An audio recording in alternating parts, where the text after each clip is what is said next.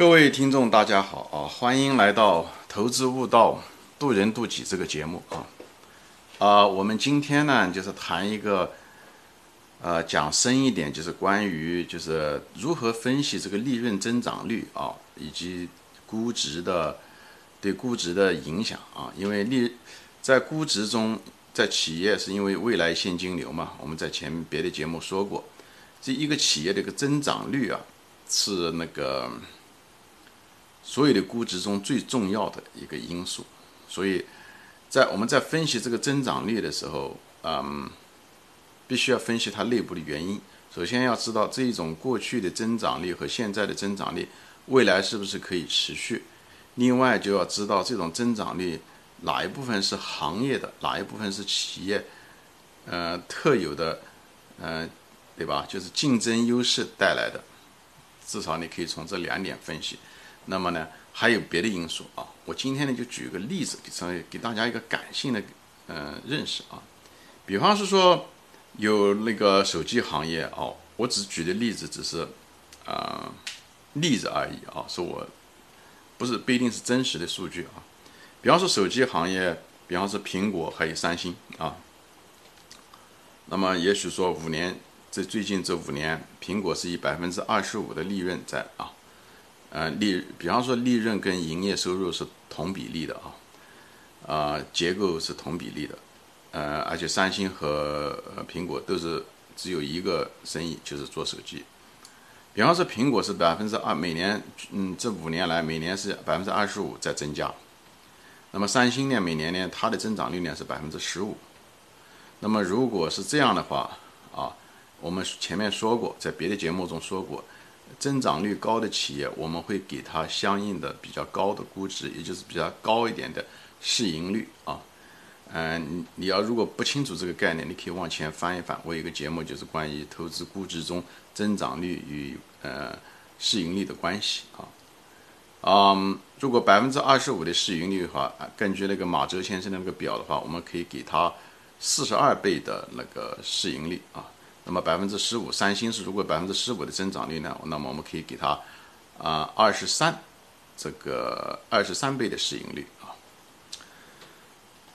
现那么下面一个问题就是来了，就是说，呃，到底每家企业的这个增长有多少是行业带来的？也就是这个饼子大饼它自己呃扩张带来的，还有些呢是在饼内竞争。嗯，带来的对吧？那你就看，如果行业，比方说每年是百分之二十，对不对？那么苹果如果是百分之二十五在增加，那意味着什么呢？苹果中百分之二十增长是随着行业增长来的，另外呢，剩下的百分之五呢，是它在这个大饼内部牵势，就是占用了别人的，占领了别人的市场得来的，对吧？那么三星呢，很可能就反过来，那么三星可能是说。它只有百分之十五的增长，但行业平均是百分之二十，那么意味着什么呢？意味着它每年可能有，我只是举举个例子而已啊，有可能一它有百分之五的呃利润实际上被别人牵涉掉了啊，所以呢，它还低于行业水平，那这百分之五可能就是被苹果吃了。所以呢，下面一步我们在估值的时候呢，就要想到这个东西，就是说很显然，苹果在行业内的竞争力要比这个。三星要强啊，强很多。如果我们就下面就分析了，比方说分析，那么这种行业性的百分之二十是不是可持续呢？对不对？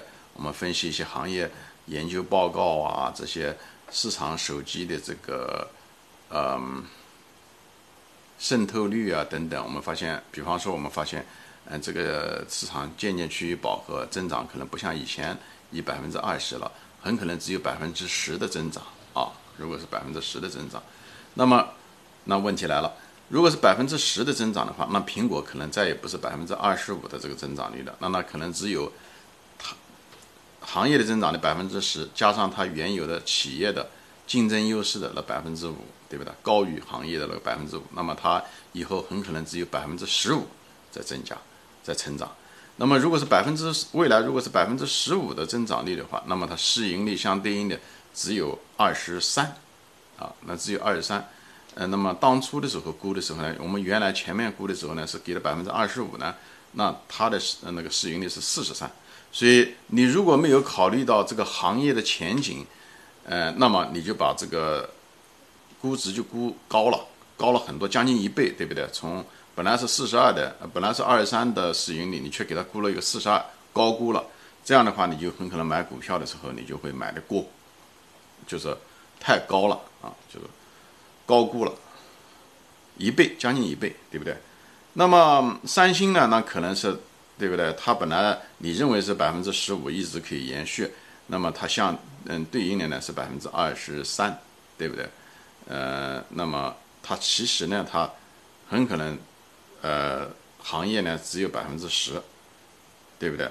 呃，而且呢，它本身的呢，它相对的竞争力呢，它实际上是负的百分之五，对吧？前面说过，它的那个嗯，它市场份额是被人吃侵蚀的。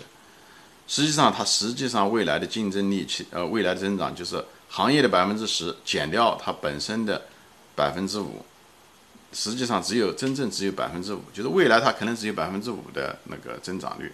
那么未来只有百分之五的增长率的话，那么市盈率可能只有十三倍，十三倍。那么当初的时候我们就给它高估了，本来是我们给了它是二十三，那么现在呢只有十三。是对不对？所以又高估了有百分之八九十。所以就是说，在这个地方，我就是用这个例子来给大家举例，就是说，一你要知道原来的这种增长率是不是可持续性，对不对？第二个，呃，那这些增长率你在分析企业的时候，你至少可以把它分成这种增长率是行业带来的增长，还是企业本身的竞争力带来的增长，要把它切成这两块啊，我。嗯嗯，估值不一定一定要这么做，我只是提供了一个我的这样的一个思路啊，把它分成我把它分成行业性和非行业性，这样的话可以把那种企业的那种竞争能力、行业内的竞争能力那一块可以把它拿出来，因为如果我们认为这种竞争能力可以一直持续的话，那么我们只需要研究行业的这种增长是不是可持续性。这样的话，我们会给未来的增长率有一个比较，相对来讲比较客观的一种，呃，呃一种算法，而不是套用过去的增长率以后，就是啊画一个曲线让它自动延伸，对不对？这个研究企业可跟这个在，呃画一个图就是延长线，可这可完完全全两码事啊！这不是一个。简单的数学处理，数字背后的增长率能不能够持续？可持续性是，或者是可增长性，是在行业分析中和企业的增长率的分析中是一个关键中的关键啊！